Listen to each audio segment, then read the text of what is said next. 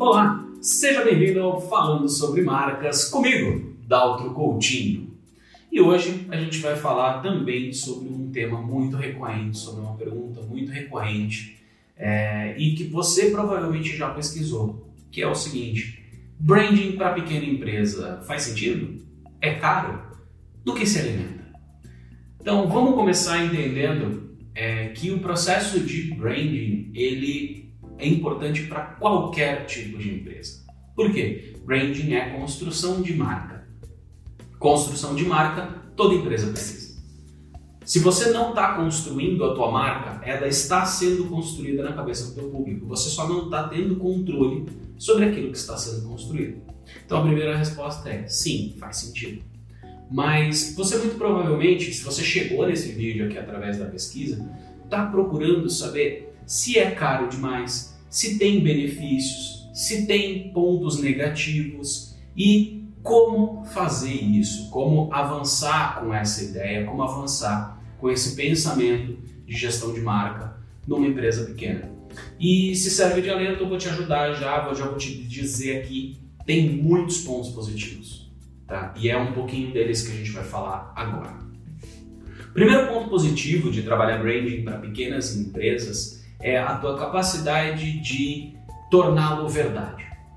Aqui vai um exemplo muito simples. Pensa que quando você tem uma pequena empresa e você quer implementar uma nova cultura, você vai ter que implementar essa cultura para uma, duas, três, cinco pessoas, talvez. Enquanto que numa grande empresa, você está falando de mudar a cultura de 100 pessoas, 200 pessoas, talvez mais.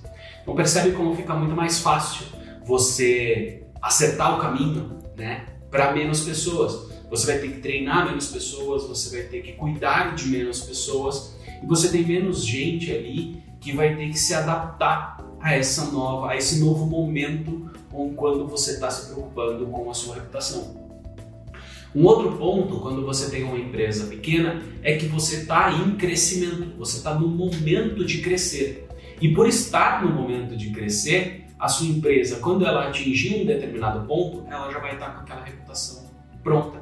Ela já vai estar com aquela reputação sendo percebida pelas pessoas. Enquanto que uma grande marca, quando ela decide se reposicionar, ou quando ela decide se posicionar já sendo grande, ela tem que mudar a percepção que os outros têm sobre ela. E é sempre mais difícil você mudar uma percepção que alguém tem sobre você do que você gerar a primeira impressão. Afinal, como diz o ditado, a primeira impressão é a que fica. Um terceiro ponto é sobre mudança. Vamos supor que você já tem um determinado posicionamento e a empresa grande também tem um posicionamento. E as duas decidem pivotar esse posicionamento. E aqui eu vou usar uma, uma, uma metáfora que talvez faça sentido, talvez não, mas eu acho que vai ser mais simples de entender para você. Imagina que uma empresa pequena é como um carro compacto, é como um Celtinha, ou como um quid. Né? Então é muito fácil você manobrar um quid e um Celta. É muito mais fácil do que você manobrar uma Scania, que seria uma empresa grande. Teu movimento ele é muito mais rápido. Ele é mais difícil de ele é mais fácil de parar, mas ele é mais fácil de mudar de direção. Você sempre pode fazer isso enquanto é pequeno e quanto menor você for, mais fácil de fazer essas mudanças. Enquanto quando você tem uma grande corporação com muitas unidades, com muitos funcionários, com muitas empresas, muitas filiais, né, ou uma grande franquia com muitos franqueados, é muito difícil fazer essas mudanças. Você vai levar aí num processo de reposicionamento de uma grande empresa, você vai levar um, dois, talvez mais tempo para que esse novo posicionamento se torne verdadeiro dentro da empresa. Numa empresa pequena você pode fazer isso em três meses ou em menos dependendo do quão pequeno você é. Então isso é um grande benefício também da empresa pequena. E um outro ponto, as empresas pequenas são as que mais se beneficiam de ações de branding, no meu ponto de vista. Por quê? Porque as empresas grandes, elas já têm o seu lugar, elas já têm o seu lugar no mercado, elas já são vistas como empresas de alta qualidade, elas já são vistas como empresas de porte, de tradição, especialistas naquilo que fazem. Enquanto que uma pequena empresa, ela pode usar um projeto de branding, um posicionamento de marca para criar uma conexão com as pessoas completamente nova. Então ela pode ocupar um espaço, ela pode se planejar para ocupar um espaço que nenhuma outra marca ocupou. E nisso elas podem fazer frente às empresas grandes, elas podem se colocar no mesmo nível de uma empresa grande e competir de frente com ela, sendo muito mais capaz de, por exemplo, criar um novo produto que atende uma nova demanda, criar um produto que atende uma demanda que ainda não é atendida e conseguir atender não só as demandas funcionais das pessoas, mas as demandas emocionais. Então, respondendo à pergunta, vale a pena trabalhar branding para pequenas empresas? Vale muito a pena.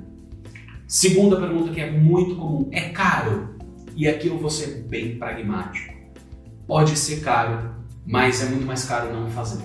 Tá? Por que isso? E aqui a gente vai entrar no pensamento de longo prazo. Vamos supor que você está abrindo um restaurante ou que você está abrindo um, uma loja de roupas, por exemplo. Vamos colocar aqui exemplos de negócios físicos, mas considere que isso também se aplica ao negócio digital. Você vai precisar fazer uma arquitetura, fazer, trabalhar um projeto de interiores, né? ter uma iluminação, pintar uma parede, colocar itens de decoração, como eu tenho aqui atrás de mim, ou como eu tenho aqui na minha frente também, item de decoração. Você vai precisar comprar mesas ou araras, você vai precisar comprar os seus produtos, você vai precisar definir o teu cardápio, você vai precisar uniformizar a tua equipe. Tudo isso vai ter que ser pensado de qualquer jeito. Quando você pensa nisso pensando na construção da tua marca, não custa mais. Você abrir mão da mesa da escola para o seu bar e ter uma mesa de madeira, talvez não custe tanto mais. Você pensar em uma iluminação de um jeito que valorize um determinado clima que você quer construir, não vai sair mais caro do que você simplesmente colocar um monte de lâmpada lá para ficar iluminado. Então percebe como nem sempre aquilo vai ser mais caro. No começo você vai ter um custo adicional, que talvez seja contratar um estrategista ou contratar alguém para pensar nessas coisas.